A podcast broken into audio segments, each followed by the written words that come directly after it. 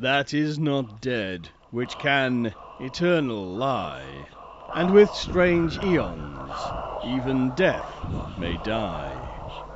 Welcome to the All Lovecraftian podcast at ArkhamInsiders.com.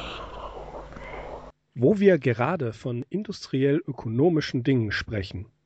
Ich kann Ihnen versichern, dass ein oder zwei Dollar pro Woche Ernährungsprogramm nicht notwendigerweise Falschernährung bedeutet, wenn man weiß, was man sich wo kaufen muss. Die Konserve und das Feinkostgeschäft verbergen großartige Möglichkeiten. Haferbrei?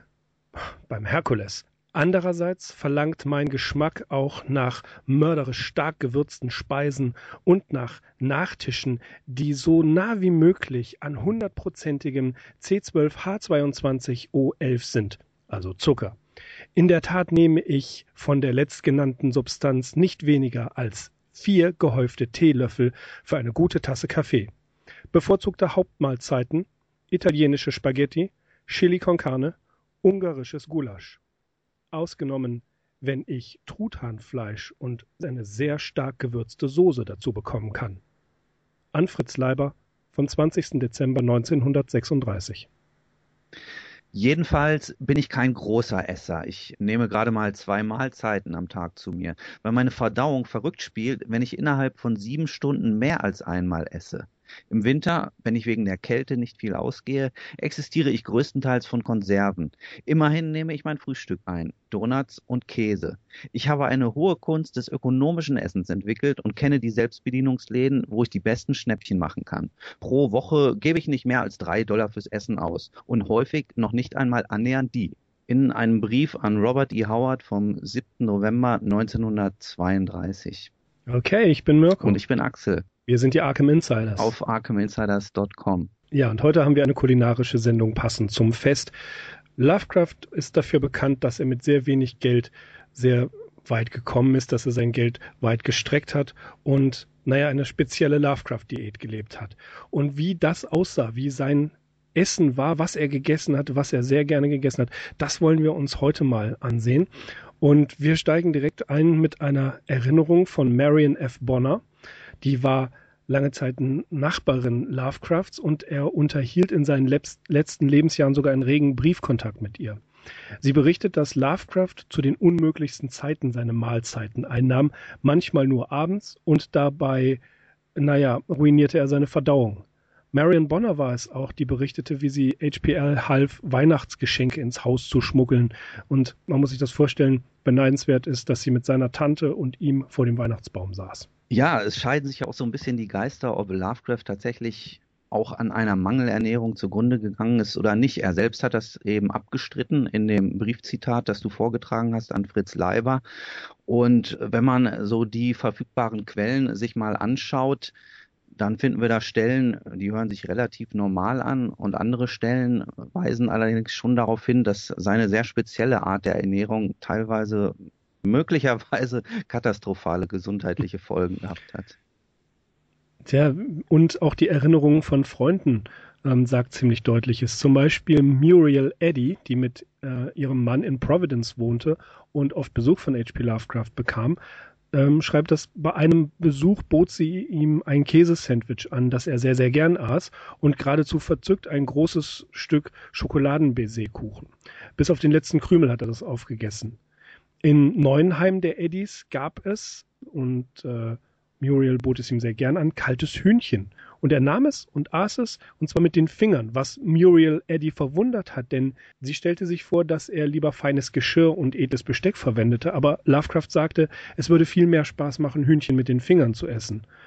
Bei einem weiteren Besuch brachte er den drei Kindern der Eddies immer äh, Schokoladenbruch mit. Das ist, äh, ja, kennt man von, von Factory Outlets, äh, dass die, dass sie da was, was nicht so hundertprozentig ist, äh, billiger verkaufen. Und das hat er sehr oft geholt und für ihn war das nahrhaft, sagt er tatsächlich, und stimulierend.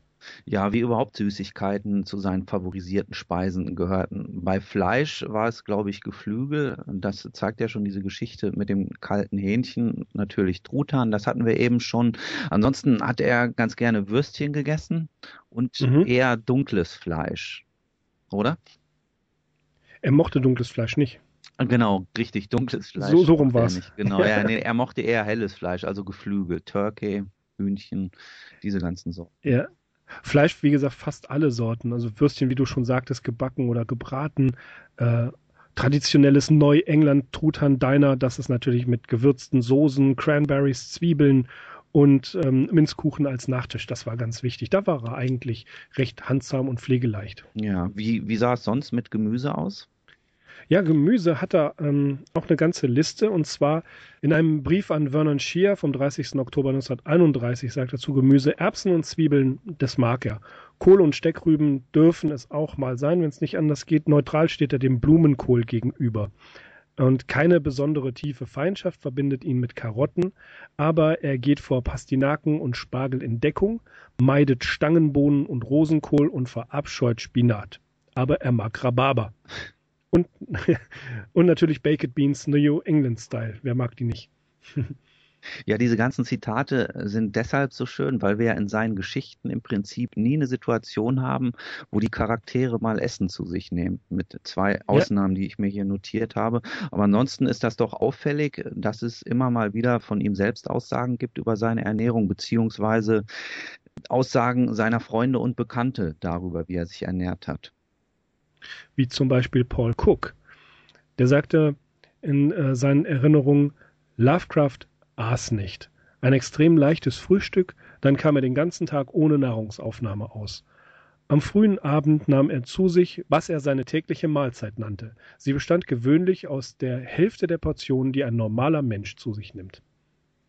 Ja, diese Schilderung von W. Paul Cook, die hatten wir ja schon im Laufe dieses Jahres mehrfach erwähnt. Einmal haben wir ihm eine ganz eigene Episode gewidmet und die sind gerade in Hinblick auf Lovecrafts Ernährungsgewohnheiten äußerst interessant. Von Cook gibt es zum Beispiel auch folgende Aussage. Die Gewohnheit, ständig Kaffee zu trinken und ihn mit Zucker einzudicken, die er mit den Landstreichern teilte, verschaffte ihm zuweilen einen Überschuss an Energie, lieferte ihm aber nicht die nötigen Fette. Er nahm sieben bis neun Löffel Zucker in eine Tasse, häufig zur Verzweiflung seiner Gastgeberin, die die Tasse auswaschen mussten. Evanor Beeb war fast reif für die Zwangsjacke. Ja, und das mit dem, das mit dem Zuckerkonsum im Kaffee. Das kommt an vielen, vielen Stellen vor. Er selber sagt an Vernon Shear mit Robert E. Howard und Vernon Shear übrigens spricht er sehr viel übers Essen. Da sagt er ebenfalls am 10. November 1931, ich mag Kaffee außerordentlich. Genieße dessen Nachahmung postum genauso gerne. Besagte Marion F. Bonner sagte, his use of sugar in his favorite beverage, coffee, was enormous. Auch äh, Muriel Eddy, von der wir ja schon gehört haben, bot ihm mal Limonade an oder Kaffee. Mit glänzenden Augen sagt er, Kaffee, wenn es Ihnen nichts ausmacht, mit Sahne und Zucker. Ich nehme vier große Löffel Zucker in meinen Kaffee, sagte er entschuldigend, und viel Sahne. Ich fürchte, ich bin ein Schleckermaul. Ja, er, er, selber sagt vier Löffel Zucker. Wir haben eben bei Cook sieben bis neun Löffel gehört. Ne, muss man immer alles mit dem notwendigen Abstand auch betrachten. Mhm. Mag sein, dass sich bei Cook da auch äh, Sondererinnerungen eingeschlichen haben, aber ich habe hier noch ein Zitat, das toppt alles, was wir bis jetzt gehört haben. Und zwar stammt das von dem äh, Autoren Jack Cobles, der einen regen Austausch mit allen möglichen Pulp-Autoren der 30er, 40er, 50er etc. Jahre geführt hat und sie in seinem Buch The Lovecraft Circle vereinigt hat. Und da existiert ein Brief, den ihm der Science-Fiction-Herausgeber, Fan, selber Autor Donald A. Wollheim geschrieben hat vom 12. Dezember 1986. Und in diesem Brief erinnert sich Wollheim, wie er Lovecraft in den 30er Jahren kurz in New York getroffen hat, zusammen mit Frank Belknap-Long und Farnsworth Wright, dem Herausgeber von Weird Tales. Dazu sage ich gleich noch was. Jedenfalls lautet die entsprechende Stelle in dem Brief, mit großen Augen sah ich zu, wie HPL Zucker in seinen Kaffee tat. Er löffelte den Zucker ununterbrochen hinein, bis der Haufen die Oberfläche erreichte und überstieg. Erst dann hörte er auf. Ich weiß nicht, ob das stimmt. Ja, es ist eine schöne Vorstellung. Kurz zu Farnsworth Wright. Es geht ja ansonsten das Gerücht umher, dass sich die beiden, Lovecraft und Wright, nie getroffen haben. Jack Cobles merkt das auch an in seiner Nachbemerkung zu diesem Brief. Er meint, ich glaub, bin eigentlich geneigt, alles zu glauben, aber das kann ich nicht glauben. Aber man weiß es nicht. Er meint, andere Leute, die Wollheim kannten, hätten ausgesagt, also wenn der es sagt, dann stimmt es auf jeden Fall. Es wäre merkwürdig, wenn sie sich nicht getroffen hätten. Ja. Hm.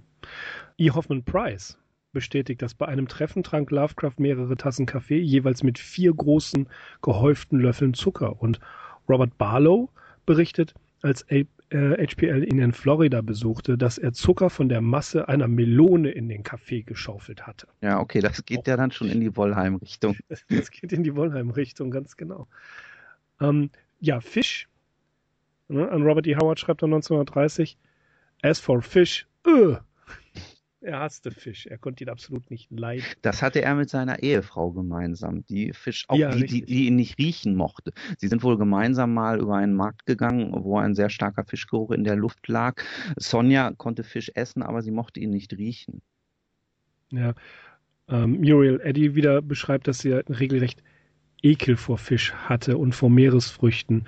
Ähm, selbst von dem Anblick wurde ihm übel. Und Price und Lovecraft waren mal in Partoxet und ähm, wollten eine, eine berühmte, äh, zumindest Price sagt, dass er eine, eine berühmte Köstlichkeit aus der Gegend haben wollte, und zwar dampfgegarte Muscheln.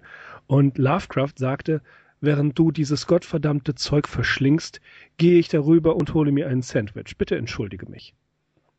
Ja, er hasst es. Ja, und auch ähm, als Lovecraft und Fritz Leiber mal in Providence essen gingen, bestellte sich Leiber Schwertfischsteak. Und als das Essen kam, wurde HPL blass und ihm wurde übel. Er behauptete sogar, er habe eine Allergie gegen Fisch. Ja, das äh, nimmt man ihm sofort ab, wenn man mal The Shadow over Innsmouth gelesen hat. Also da lässt er keinen Zweifel offen. Das ist auch eben eine der beiden Stellen, die mir durch den Kopf ging, als ich überlegt habe, wo kommen überhaupt Szenen der Nahrungsaufnahme vor. Und gerade Shadow over Innsmouth ist so ein tolles Beispiel, weil man vermeint, diesen Fischgeruch, der dort in der Luft liegt, förmlich zu riechen beim Lesen der Erzählung. Und es gibt ja wirklich die Szene, wo Robert Olmsted im Prinzip Lovecrafts alter Ego äh, gezwungen ist, in Innsmouth die Nacht zu verbringen, weil der Bus angeblich einen Motorschaden hat. Und dort geht er ja dann auch in das Restaurant, das er am Mittag noch gemieden hatte und bestellt sich eine terrine Gemüsesuppe mit Zwieback. Und er muss auch erleichtert feststellen, dass das meiste Essen aus Dosen und Packungen kommt und kann sich dann natürlich auch nicht verkneifen, da so eine sehr despektierliche Bemerkung noch über das Personal abzulassen. Ein gebückter, schmalköpfiger Mann mit unverwandt starren Augen und eine plattnasige Schlampe mit unglaublich dicken, plumpen Händen bedienten mich. Ja, und dann, wie gesagt, stell, stelle man sich diesen durchdringenden Fischgeruch noch vor, dann weiß man, okay, Terrine, Gemüsesuppe mit Zwieback, das ist Lovecraft, den wir uns da vorstellen müssen. mit Sicherheit. Mit Sicherheit. Und es gibt eine schöne äh, Szene in dem Film Meine teuflischen Nachbarn mit Tom Hanks. Da werden ihm Sardinen angeboten. Und Tom Hanks Frau in dem Fall zwinkert ihm zu, er solle doch aus Höflichkeit eine Sardine nehmen. Und das Geräusch, das er beim Essen macht, das kann ich mir äh, in dem Zusammenhang sehr, sehr gut vorstellen. Einmal hatte Frank Belknap Long ihm ein wenig Fisch in seinen Salat geschmuggelt. Und äh, Lovecraft hat den Salat nicht angerührt, weil er dachte, der sei schlicht und ergreifend verdorben. Ja, und kennst du dieses Gemälde, ich weiß nicht, wer es gemalt hat, wo Lovecraft sich so ein Stück Tintenfischarm ja. auf die Gabel mhm. packt und dann angewidert das, das Gesicht verzieht? Das kenne ich ja. Aber auch was anderes. Wir hatten ja schon über das legendäre Eiscreme-Duell gesprochen. Oh ja. Und über die Essgewohnheiten in New York beispielsweise berichtet Alfred Galpin, wir versuchten gelegentlich, jeder für sich in der eigenen Wohnung etwas zu essen zu machen, Rühreier oder ähnliches. Aber wir gingen regelmäßig zum Essen in der Gruppe aus. Howard hatte ganz offensichtlich großen Spaß daran, in seinem Essensgeschmack ganz einfach anders zu sein, was von anderen Kommentatoren schon zu oft aufgegriffen wurde. Durch all seine Reaktionen lief immer diese Scheu, die aus chronischer Unpässlichkeit geboren und durch die Verzärtelung durch seine Mutter weitergenährt wurde. Möglicherweise hat er in seinem Leben noch nie das gekostet, was ein Gourmet als echtes Kochen bezeichnen würde. Aber was er schließlich daheim zu sich nahm, war seine Wahl und war wohl nicht im billigen Fett und Ketchup eingetränkt wie in den Restaurants, in die er ging, wenn er es sich leisten konnte. Er hatte sich seine kindliche Vorliebe für Süßigkeiten und Eiscreme bewahrt. Wie auch Käse, eine andere Leibspeise, waren diese Lebensmittel direkt bereit zum Verzehr und mussten nicht erst zubereitet werden. Und trotzdem gefiel es ihm, auch neue Speisen auszuprobieren. Ja, das musste er dann ja ohnehin zwangsläufig, als er nach New York gekommen ist. Das war schon bei dem ersten Besuch, wo er sich mit Samuel Loveman dort getroffen hat. Da hat Sonja die beiden ja in ein italienisches Restaurant genommen, wo es Minestrone mit Parmesan gab und Spaghetti. Ja. Und das war Lovecrafts tatsächlich erste Begegnung mit italienischem Essen. Die, ähm, und das, das schreibt Alfred Galpin auch, italienische Spaghetti, die haben ihn absolut in Verzückung versetzt. Mhm. Und das, das, ja, Sonja schreibt ja immer, dass sie äh, auch da, selbst darauf geachtet hat, dass er immer ein gutes Essen äh, abends zu sich nimmt. Sie, sie hat es vorgekocht, sie hat ein ausgewogenes Frühstück zubereitet. Er liebte Käsesoufflé und dann bereitete sie ihm Sandwiches, Kuchen und Früchte fürs Mittagessen. Und eines seiner Lieblingsrestaurants in New York war das ähm, Taormina wo er sehr gerne Minestrone und Spaghetti mit Parmesankäse, wie du gerade sagtest, gegessen hat.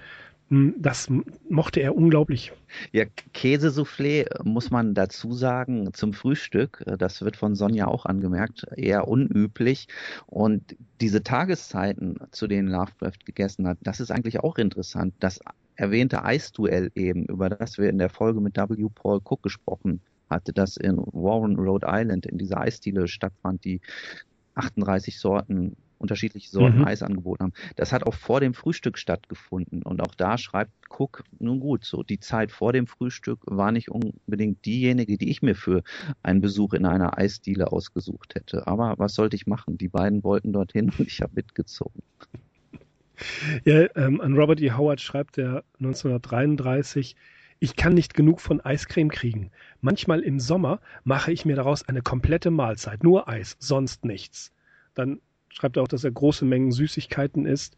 Ähm, englische Cream, English Cream mag er nicht, aber Pudding dafür. Und natürlich Apfelpudding, äh, Minz und Blaubeerkuchen mit Eiscreme, wenn es geht. Bratwurst, klar, immer Schwein grundsätzlich, Schinken, aber nur gekocht und nicht gebraten. Und seine Lieblingsgeschmacksrichtungen beim Eis waren Vanille und Kaffee, war ja klar, Kaffee, ähm, welche außerhalb Neuenglands damals echt nur schwer zu bekommen war. Und Erdbeer hat er dann auch um diese Zeit für sich entdeckt. Aber Kaffee, Eis, Creme, das kann ich nachvollziehen, das ist in Ordnung. ja, eine, eine weitere Süßspeise, ein weiteres Dessert, das er in New York wohl kennengelernt hat, war der sogenannte Nestle Road Pudding. Pudding. Mhm. Ähm, beziehungsweise in Deutsch ist das eher unter dem Namen Creme à la Nesselrot bekannt. Das ist eine gefrorene Creme mit Esskastanien und kandierten Früchten, die allerdings so ein bisschen mit Likör auch angereichert ist. Also es hört sich auch nach einer sehr süßen Angelegenheit an.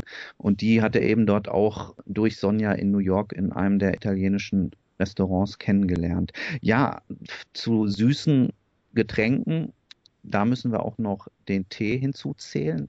Ähm, Lovecraft hat ab und zu auch Tee getrunken und auch hier können wir auf eine Erinnerung von Sonja zurückgreifen. Sie schreibt in Das Privatleben H.P. Lovecrafts, er liebte Süßes so sehr, dass er die Tasse mit Zucker anfüllte, wenn er Tee mit Zitrone trank. Er sagte, der einzige Grund, warum er überhaupt Tee tränke, wäre der, dass er eine so große Vorliebe für Zitronen und Zucker hätte. Hauptsache Zucker. Ja. Denn er schreibt an Robert E. Howard 1932, Torten sind meine Lieblingsnachspeise. Blaubeere im Sommer und Minze im Winter sind meine bevorzugten Sorten. Mit Apfel das ganze Jahr hindurch. Ich mag Vanilleeis mit Apfel- und Blaubeertorte. Ja, okay. Hast du noch was, was du auf den Teller packen kannst? Ja, na klar. Bratkartoffeln, sagt er. Ja. Macht, mag er auch gerne. Als Pommes frites, ne? genau.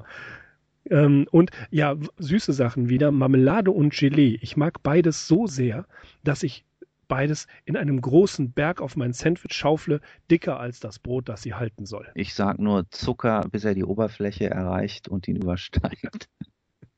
so und, groß wie Melonen. Und auch hier wieder ähm, Lovecrafts bevorzugte Schokoladenmarke Hershey's. Ja.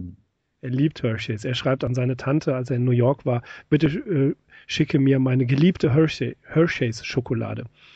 Ähm, Hershey ist ein altes amerikanisches Familienunternehmen. Ähm, Was ich auch interessant finde, ist, dass in der Serie Falling Skies immer wieder Hershey-Schokolade auftaucht. Die sponsern das teilweise. Ja, in Deutschland nicht so bekannt. Ich wüsste gar nicht, wo ich die bekomme. Wird die irgendwo angeboten? In ja, in Köln, im English Shop. Ähm, das ist Schildergasse, glaube ich. Etwas abseits liegt der. Und da kann man mehrere Sorten Hershey's Schokolade tatsächlich dort kaufen als Riegel. Habe ich oft gemacht. Okay, also das nächste. Ich mag, ich mag die. Ja, das nächste Mal in Köln, also ob du Schilderjass und Hershey's kaufst. das Hershey's Schokolade kaufen. Ja. Ähm, das italienische Essen ist natürlich wie wir schon gesagt hatten, da beschreibt das einmal an Robert E. Howard mit einem Schneerücken aus Parmesankäse. Äh, Parmesankäse muss Spaghetti sein, Hackfleisch, Tomatensoße und ganz viel Parmesankäse da drauf.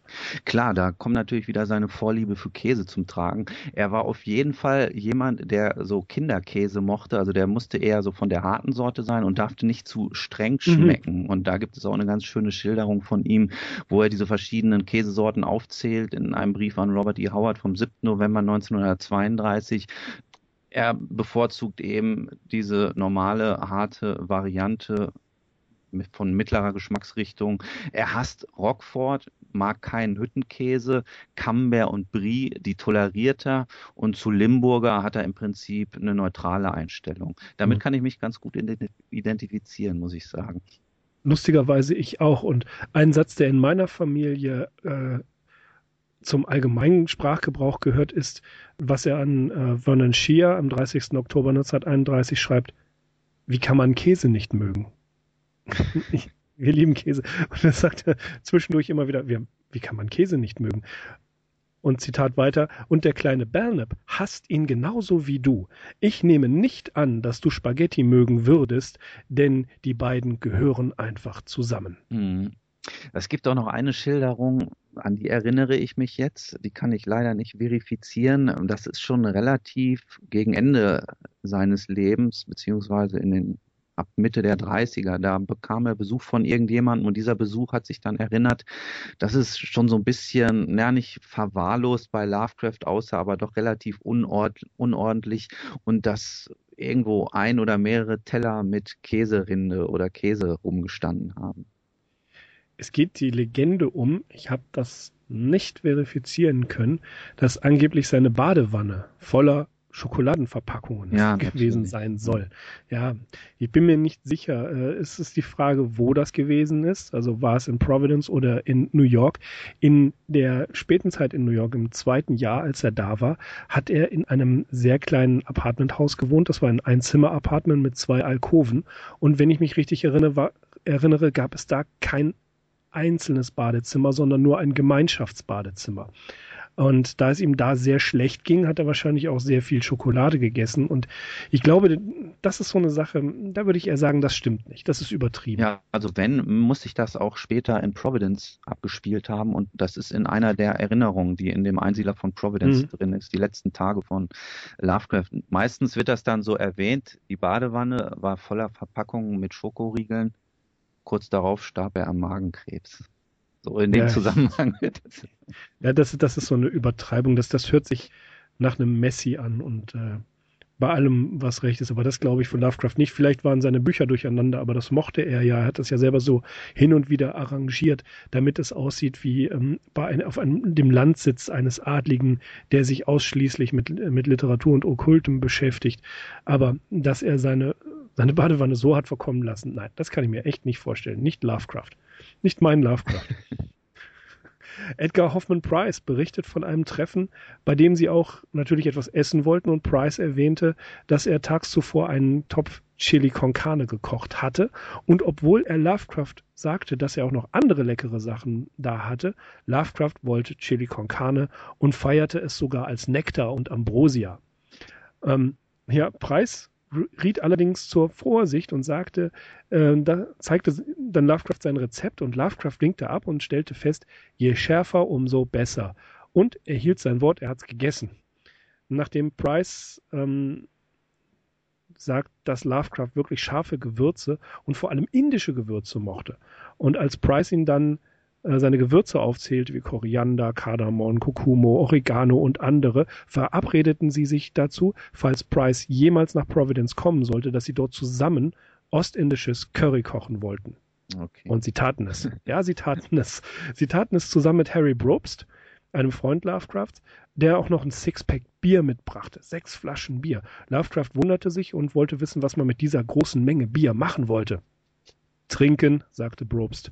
Und Price und Lovecraft haben dann, haben zuvor das Rezept für das äh, East Indian Curry monatelang per Brief immer wieder gesprochen, besprochen und verfeinert. Ja, wir könnten eigentlich fast schon ein Lovecraft-Kochbuch erstellen. Wahrscheinlich sind jetzt einige Zuhörer und Zuhörerinnen ähm, sowieso schon auf die Idee gekommen. Es würde mich nicht wundern, wenn das in nächster Zeit irgendwo auftaucht. Ja, warum nicht? Äh, Lovecraft sagt doch, was das Curry angeht, es, es gäbe Curry für Frauen und Kinder und für die große amerikanische Öffentlichkeit und eben das traditionell indische Curry, das selbst Ziegenleder auflösen würde, wenn es drauftropft. Und genau das wollte er haben. Ja, bei jemandem, der ständig unter einer sehr niedrigen Körpertemperatur gelitten hat, wie Lovecraft, ist scharfes Essen bis zu einem gewissen Grade auch empfehlenswert. Ja, auch einer seiner Freunde sagt, dass äh, er sich diese Energie eben aus den ganzen Süßigkeiten geholt hat, die äh, er brauchte, um ganz einfach warm zu bleiben. Er litt ja angeblich an dieser Kälteallergie. Das Praktikant nennt das Poikilothermie. Und jedes Mal, wenn es zu kalt wurde, ähm, sank, sank, seine Raumtemperatur, äh, sank seine Körpertemperatur ab. Und er ist das ein oder andere Mal wirklich arg in Bedrängnis geraten. Ja, er ist erstarrt und musste dann vom Fleck weg abgeholt werden. Mhm. Als Fritz Leiber mal in Providence war, gingen sie nach Downtown Providence in ein Restaurant mit dem Namen Jacques, in das nur Fuhrleute und Dockarbeiter einkehrten, denn dort konnte man wirklich gutes Essen für 35 bis 60 Cent bekommen. Äh, Leiber sagte, dass Lovecraft zwar ein Ästhet, aber kein Gourmet war. Seine Lieblingsgerichte, das sagte er dann nochmal, waren Käse, Schokolade, Eiscreme, Kaffee und Boston-Style Baked Beans. Ja, die Aussage erscheint auch plausibel nach alledem, was wir gehört haben. Ein Gourmet ist er anscheinend wirklich nicht gewesen. Ja, die Baked Beans sind nochmal sehr wichtig. Er, er schreibt an Mrs. Clark am 20. Mai 1925, zufällig, nur ein paar Häuser weiter auf der anderen Seite der Willoughby Street, habe ich ein Restaurant entdeckt, dessen Spezialität Baked Beans sind. Am Sonntag war es geschlossen, aber ich werde bald dorthin gehen. Beans 15 Cent, mit Schweinefleisch 20 Cent, mit Frankfurter Würstchen 25 Cent. Jawohl, es gibt hier einen Ort, der eine nähere Untersuchung verlangt. Ja, und an Vernon Shee hat er auch nochmal geschrieben, dass sie in England äh, diese gelben Augenbohnen bevorzugen. Ja. So heißen die auf Deutsch. Baked Yellow ja. Eye Beans. Ich glaube, das sind. Baked Yellow Eye genau, Beans. Auf ja. Deutsch heißen die einfach Augenbohnen. uh, das klingt nicht so nett äh, als er mal in Charleston war, schrieb er an Bernard August Dwyer ähm, im April 1934, mit 1,75 Dollar pro Woche Nahrung zu kaufen ist nicht schwierig, wenn man weiß, wo man es kaufen muss. Das bedeutet vor allem, auf 25 Cent pro Tag runterzukommen und das schaffe ich spielend. Wenn Restaurants teuer sind, dann greife ich auf Konserven oder abgepackte Nahrung zurück. Messer, Gabel, Löffel und ein Dosenöffner. Eine 5-Cent-Packung Ingwerwaffeln sind ein gutes Frühstück und eine 10-Cent-Dose Spaghetti oder Bohnen reichen für das Abendessen mit den Resten von Keksen als Nachtisch. Das macht nur 15 Cent und er ermöglicht ein luxuriöses Essen für den nächsten Tag. Und er beschreibt weiter, wie er es schafft, das günstigste Restaurant zu finden und trotzdem seinen Geschmack zu folgen. Und seit einer, seiner New Yorker Zeit war er richtig gut darin, solche Restaurants aufzutun und ja, preiswert zu essen, preiswert zu leben. Ja, klar, das hatten wir jetzt schon an einigen Zitaten gehört. Das zum einen, er hat sehr preiswert gegessen, er hat da so eine Art Sport entwickelt, wo er günstig einkaufen konnte. Und dann natürlich muss man berücksichtigen, wenn es denn so gewesen ist, dass er innerhalb von sieben Stunden nicht mehr als einmal essen konnte. Ja, das bedeutet im Prinzip zwei Mahlzeiten am Tag und damit hat sich's dann. Hm.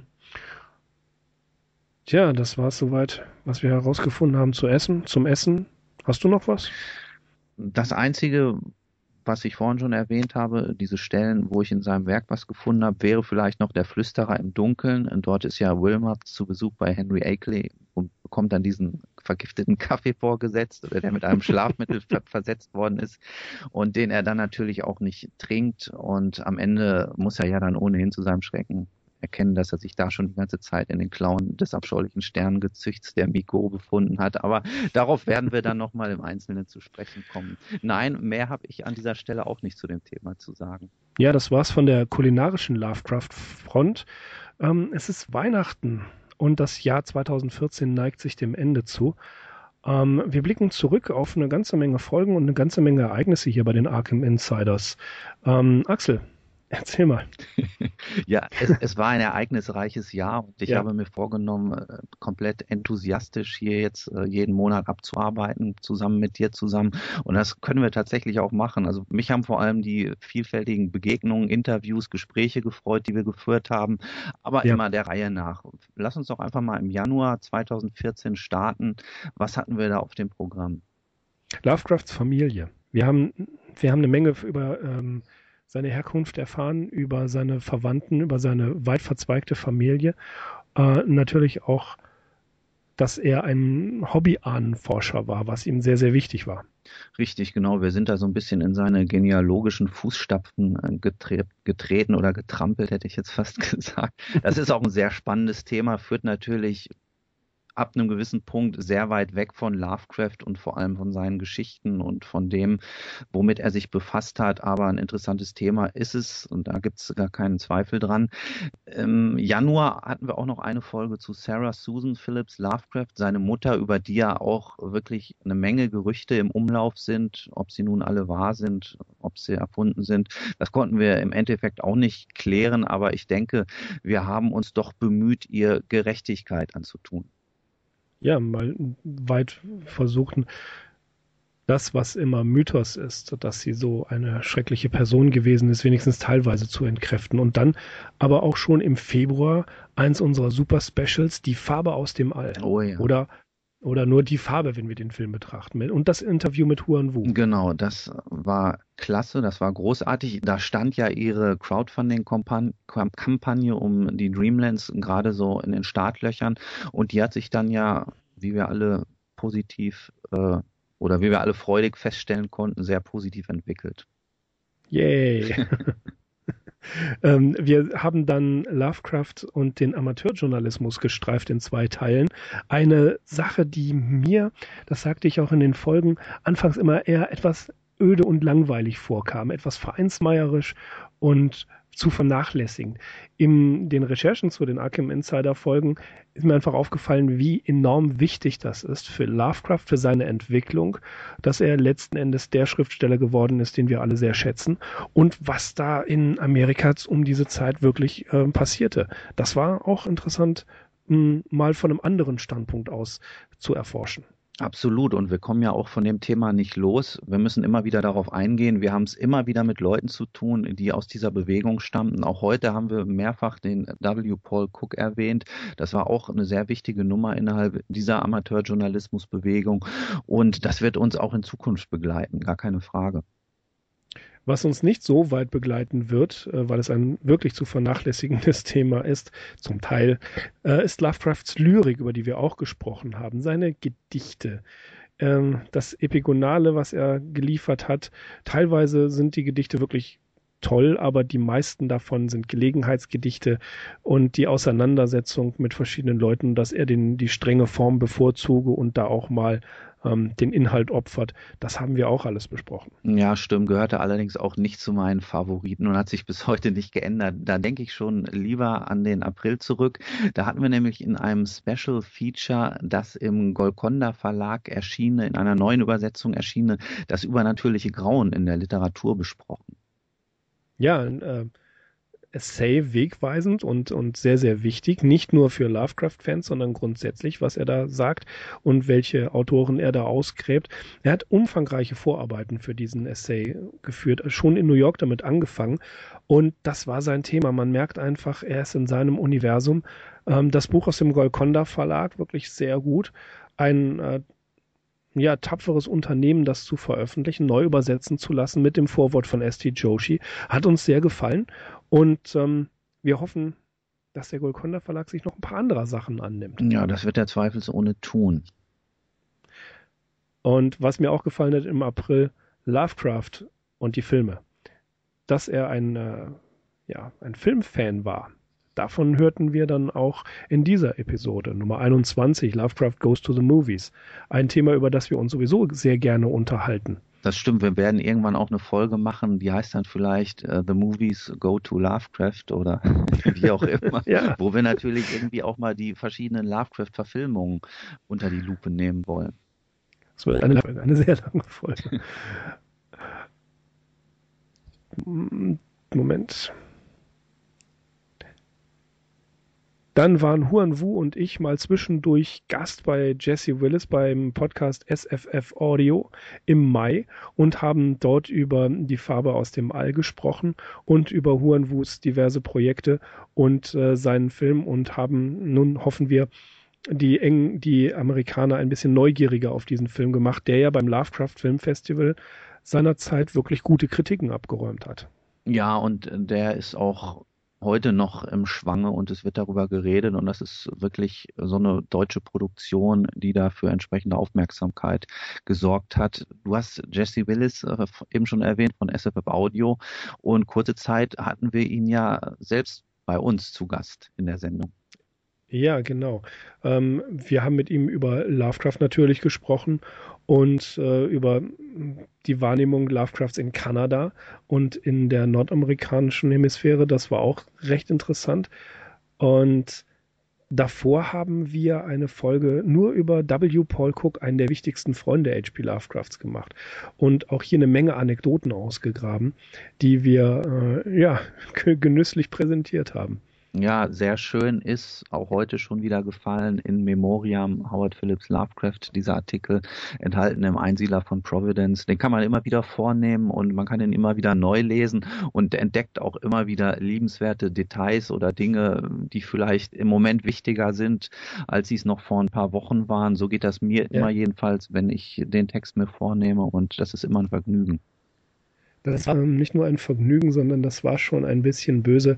Ich habe zwischendurch in Lovecraft Remembered ähm, äh, ja hin und her gelesen und da auch immer wieder Anekdoten seiner Freunde gelesen und wollte eigentlich die Stellen, von denen ich wusste, wo er übers Essen oder wo seine Freunde über sein Essverhalten und seine, seine Vorlieben sprechen, wollte ich mich nur darauf konzentrieren. Aber dann glitt ich ein, zwei Sätze weiter und erfahre noch neue Dinge und ähm, habe mich festgelesen. Es macht immer wieder Spaß, aber naja, man muss sich da ein bisschen disziplinieren.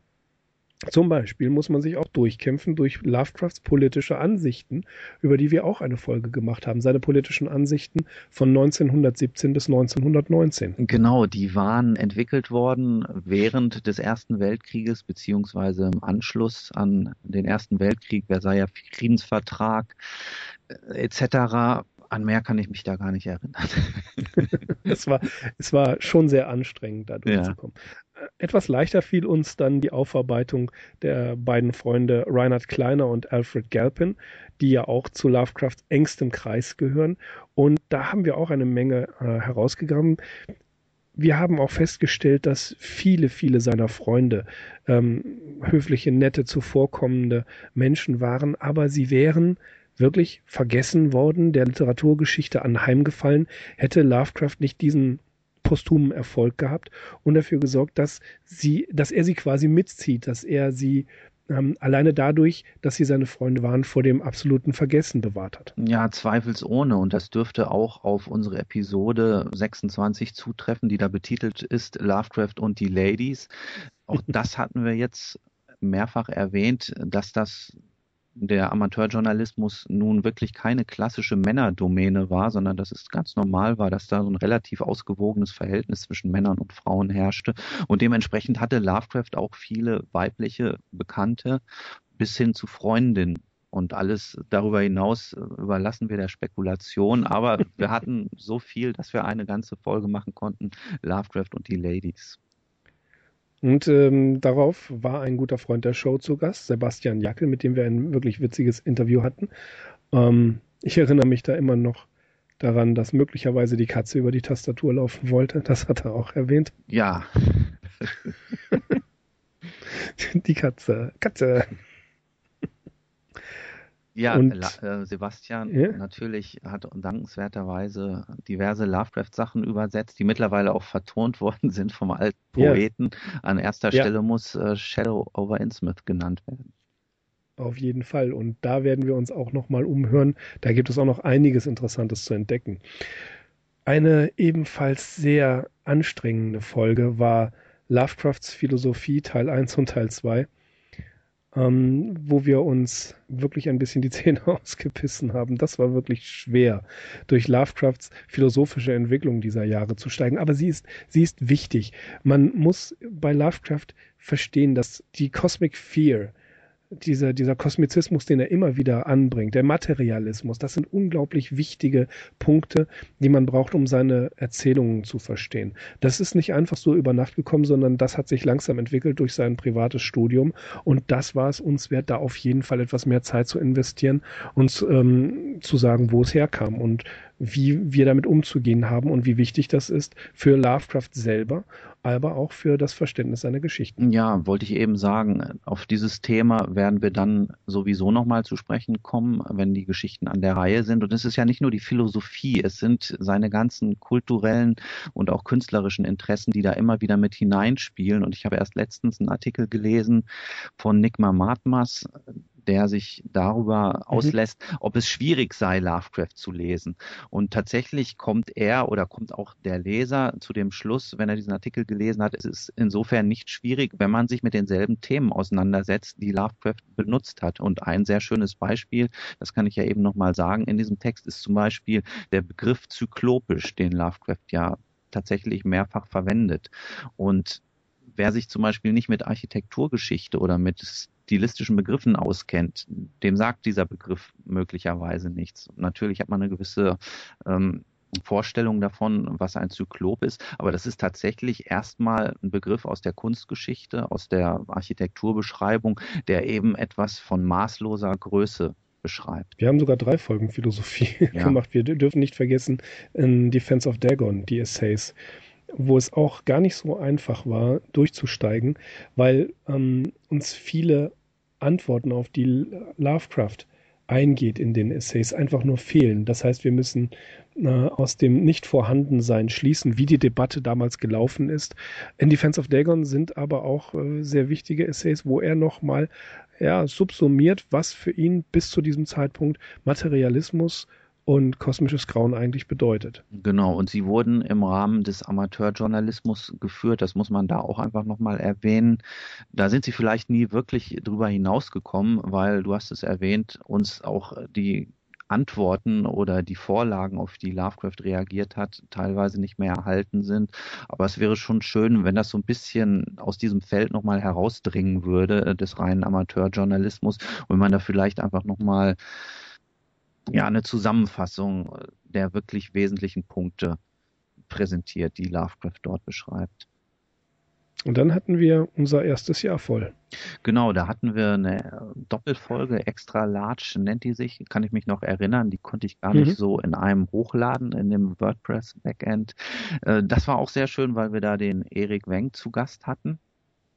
Ja. Auch ein Podcaster, sehr umtriebiger Podcaster. Und mit dem hat sich eine sehr kurzweilige Unterhaltung ergeben. Ja. Und dann haben wir einen Ausflug gemacht. Ge Und zwar, ja, in die Traumlande. Genau, in die Traumlande. Sehr schön. Wir sind zu Lord Dunsany vorgedrungen, nach Irland. Lord Dunsany, drei Folgen. Eins übers Leben, eins übers, eine, eine Episode übers Leben, eine Episode übers Werk und eine über Lovecrafts Verhältnis zu Lord Dunsany.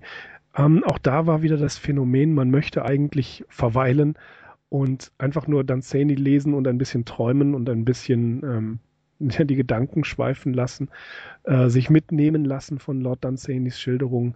Aber auch hier haben wir natürlich mit einer gewissen wissenschaftlichen Strenge gearbeitet, haben längst nicht alles sagen können, was wir sagen wollten. Dafür reichte die Zeit einfach nicht. Aber ähm, einige Leute neugierig gemacht haben wir auf jeden Fall. Und auch ich war wieder dabei, zu überlegen, ja, ein bisschen mehr Lord Dunsany und ein bisschen weniger was anderes, das täte durchaus hin und wieder gut. Äh, hat mir sehr gefallen, die Vorbereitung auf diese Folge. Aber manchmal muss man einfach nur schweren Herzens auch dran denken, dass man die Episode fertig machen muss und die Sachen auf später verschieben. Ja, es ging mir genauso. Die Frage hing ständig über mir, ja, wann soll man das lesen? Ich möchte es eigentlich lesen, aber ich habe keine Zeit. okay, ja. da sind wir jetzt schon relativ weit fortgeschritten im Jahr. Sind wir schon beim Novemberjahr, ja. ne? Wir sind beim November und da hatten wir eins der lustigsten Interviews, die wir je gemacht haben. Gut, wir haben noch nicht so viele Interviews gemacht, aber wir können auf jeden Fall sagen, äh, Mario und Sascha von Yellow King Productions, das war schon sehr komisch. Das stimmt, vor allem ähm, irgendjemand hatte Pizza geordert. Die wurde dann auch noch geliefert während des Sascha hatte Pizza und wir hatten ein, ein nettes Pizzatreffen. Virtuell teilweise, ja. Und ähm, die Jungs haben uns was überlassen, nämlich äh, exklusiv für uns das Yellow King äh, Hörspiel Der Anruf. Genau, von Georg Britzko. Das Georg Britzko. durften wir als Premiere hier auf dem Podcast präsentieren und anhand der Reaktion, die ich gesehen habe, ist das sehr gut angekommen. Das war ein tolles ja, Hörspiel. So. Ja, richtig Spaß gemacht, mhm. ja. Und äh, ja, das war unser Arkham Insiders Jahr. Viel, viel Lovecraft, einiges an Don Dunsany, ein paar nette Leute kennengelernt, unsere Interviewpartner, die wir teilweise da auch zum ersten Mal ähm, gesprochen haben. Das war großartig. Es hat wirklich viel, viel Spaß gemacht. Ja, dem kann ich mich nur anschließen. Ich möchte noch einen ganz besonderen Dank aussprechen. Einmal grundsätzlich auch an alle Leute, die uns finanziell unterstützen. Das ist nämlich auch ein wichtiger Aspekt, weil wir müssen uns wirklich über das Hosten dieser Webseite keine Gedanken mehr machen. Und dann möchte mhm. ich mich noch ganz besonders beim Frank Delventhal aus Hamburg bedanken. Der war nämlich auf uns zugekommen und hatte gefragt, ob wir irgendwie noch Literatur gebrauchen können von Lovecraft. Er sei da gerade auf einen Band gestoßen und ob das von Interesse wäre. Und dann habe ich mich mit dem Mirko kurz geschaltet und er hat gesagt, ja, mach du das mal, such dir da mal was aus und lass dir das von dem Frank zuschicken. Und dann hatte ich mit dem Frank auch telefoniert und hatte gesagt, ja, Collected Essays ist eigentlich sowas ganz Interessantes und den und den Band hätte ich noch nicht. Band drei habe ich gesagt. Ich hatte wirklich nur einen Band gesagt, aber er hat das dann durch geschicktes Nachfragen hat er das herausbekommen, dass mir insgesamt noch drei Bände fehlten. Oh. Und ja, ich, ist klar, was passiert ist. Irgendwann hatte ich dann hier ein Päckchen, wo komplett alle drei fehlenden Bände noch drin war. Also vielen, vielen Dank, Frank. Das war echt der Oberhammer das wird irgendwann wird sich das auch bezahlt machen. Ne? Ich habe die natürlich jetzt nicht auf einen Schlag gelesen, aber teilweise konnte ich darauf schon zurückgreifen. Und das war sehr lohnend. Das ist ein Muss. Mirko hat diese Bände auch schon. Aber um darauf zurückzukommen, ihr seid alle aufgefordert oder auch gebeten, meinetwegen, wenn euch sowas durch den Kopf geht. Ne? Jetzt war ich an der Reihe 2014 mit diesen drei Bänden. Denkt mal auch an den Mirko und wenn euch da ein schöner Titel unterkommt, den er noch nicht hat, das wird etwas schwieriger, das kann ich schon dazu sagen, aber der freut sich genauso wie ich. Yay. Ja, äh, liebe Insiders, ohne euch macht es keinen Spaß. Ähm, wir freuen uns über jede Reaktion in den äh, Postings zu den Folgen. Ähm, wir haben auch schon die ein oder andere Diskussion geführt. Und äh, es ist einfach toll zu wissen, dass euch der Podcast gefällt.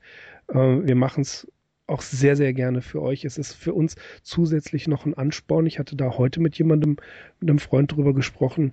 Ich könnte auch einfach nur podcasten oder es ist auch sein lassen. Ich könnte einfach über Lovecraft irgendwas erzählen. Ähm, ich könnte mich mit Bekannten treffen und da über Lovecraft diskutieren. Aber in der Form, wie wir es machen, ähm, macht es mir einfach doppelt so viel Spaß, weil ich auch immer wieder höre, das haben wir nicht gewusst und das ist ja was völlig Neues und das, wo habt ihr das denn her? Das ist das, ähm, was, was ja, die die Arbeit so bereichert. Wir finden selbst immer wieder neue Sachen. Immer wieder kommen neue Publikationen. Jetzt das Lovecraft Annual 2014. Da habe ich Sachen drin gelesen, von denen ich auch noch nicht gehört habe. Es gibt eine lebendige Lovecraft-Szene. Eine lebendige Lovecraft-Szene nicht nur in Amerika, sondern auch hier in Deutschland. Und ihr, liebe Insiders, ihr seid der große Teil davon. Und ja, wir wollen euch einfach danken dafür, dass ihr uns immer wieder ähm, mit euren Kommentaren ja motiviert und immer wieder sagt, äh, das und das hat uns sehr gut gefallen. Manchmal fällt es uns zumindest ich spreche jetzt für mich, fällt es mir schwer, mich an den Schreibtisch zu setzen und ähm, Lovecraft zu lesen, um daraus was zu machen, eine Information zu bringen, die ich euch weitergeben kann. Manchmal möchte ich auch einfach nur lesen und ähm, mich darin verlieren, aber Disziplin ist gefragt und das machen wir wahnsinnig gerne. Es macht wahnsinnig viel Spaß und ohne euch, liebe Insiders, wäre das alles nur halb so sinnvoll. Natürlich, dem kann ich mich nur anschließen. Gerade der Aspekt dieser Intensivierung, dass man da sehr penibel rangeht, das trifft für uns beide zu, ist das Reizvolle an diesem Podcast. Es gäbe sicherlich viele Möglichkeiten, so einen Podcast auch entsprechend anders aufzuziehen, beziehungsweise man könnte sich auch einfach in eine Kneipe setzen und dann seine persönlichen Lieblingsgeschichten Revue passieren lassen. In der Hinsicht haben wir uns ja bis jetzt noch zurückgehalten und ja, ich weiß nicht, was ich da noch draufsetzen soll auf deinen Lobgesang. Ich schließe mich voll und ganz an. Ja, ihr seid uns wichtig, liebe Insiders. Und aus diesem Grund und aus vielen, vielen mehr. Wir wünschen euch wirklich schöne Weihnachten. Ob sie weiß werden, wissen wir nicht, aber Hauptsache, sie werden gemütlich, ein bisschen Lovecraftisch. Und wir wünschen euch einen guten Übergang ins neue Jahr. Wir hören uns 2015 wieder und wir steigen dann wieder mit der Biografie ein. Wir haben noch einige Sachen, noch einige Überraschungen, noch einige Sachen durchzuhauen. Einiges Material liegt hier noch rum. Und ja, wir freuen uns einfach, im nächsten Jahr weitermachen zu können auf einige neue, neue Folgen und eine ganze Menge, ja, Spaß eigentlich, oder? Ja, natürlich. Spaß ist ja. ganz, ganz wichtig bei der Sache. Auch von mir einfach äh, Old Christmas, das Ostmeer zog mich in seinen Bann und so weiter etc. Äh, wir hören uns im nächsten Jahr. Kommt gut rein nach 2015, 2014 war großartig und das nächste Jahr wird ebenso großartig werden. Uns bleibt nichts weiter übrig, als noch einmal vielen Dank zu sagen und macht es gut. Wir hören uns. Ciao.